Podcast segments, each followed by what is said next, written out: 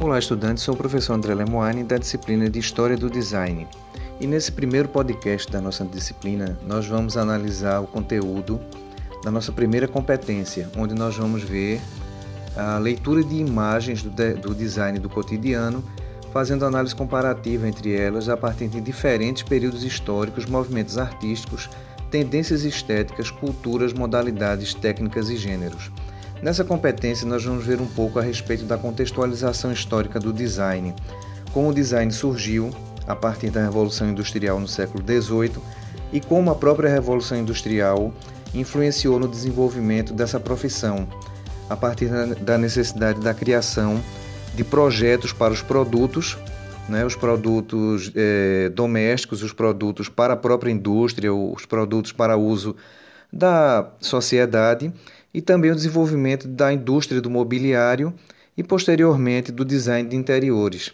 Né? Nós vamos procurar entender é, o conceito de design em si, né? o surgimento, a origem e desenvolvimento da própria palavra dentro da língua inglesa e suas origens anteriores no latim, né? a introdução à história do design no sentido de que ele surgiu muito claramente a partir da Revolução Industrial, como uma forma de inserção do projetista dentro do processo industrial, ou seja, para você produzir alguma coisa, você precisa de um projeto. E esse projeto passa a ser desenvolvido por um designer, né? apesar de que a gente tem todo um processo de desenvolvimento ao longo do século XVIII, que culmina no século XIX, com uma série de críticas ao processo de industrialização e também ao desenvolvimento posterior da profissão do designer a partir da profissão do arquiteto. Né? O que é que a gente vai ter? A gente vai ter um grupo de pessoas que vai questionar a industrialização e vai desenvolver novas formas de melhorar o projeto do produto e o produto em si. Então, nós vamos ver principalmente o desenvolvimento do movimento Arts and Crafts na Grã-Bretanha, né, que trabalhou com um, um, um segmento muito forte no campo social né, esses ingleses, né, liderados por John Ruskin e William Morris, entre outros, tentaram criar um movimento onde o artesanato era valorizado, onde a cultura local era, era valorizada e onde a indústria deveria, digamos assim, se curvar diante da necessidade de uma sociedade mais justa, onde os trabalhadores deveriam ser tratados como seres humanos, o que não era naquela época, né? porque inclusive nós não temos, não tínhamos sequer leis trabalhistas, né? E esse pessoal do Arts and Crafts abriu caminho para o desenvolvimento da profissão do designer, né?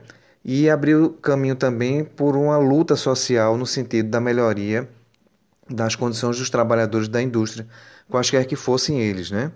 Então eles também criaram é, um ambiente filosófico, um ambiente de discussão baseado no socialismo, né, que surgia também naquela época, né, os escritos de Marx e Engels, né, e dos socialistas utópicos como Fourier e Cabet que vieram antes.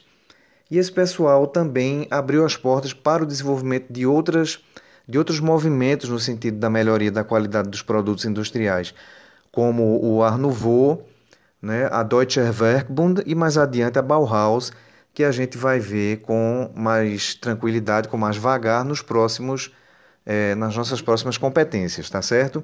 Então é importante que vocês leiam esse, esse nosso, essa nossa competência, né? Vamos discutir bastante sobre o tema, porque ele é muito interessante em nossos fóruns, né? E a gente, né, como sempre, está aberto, né, para a gente trocar uma ideia muito boa com vocês e evoluirmos nesse processo, ok? Eu vou ficando por aqui. Mando um grande abraço a todos vocês e nos vemos no próximo podcast.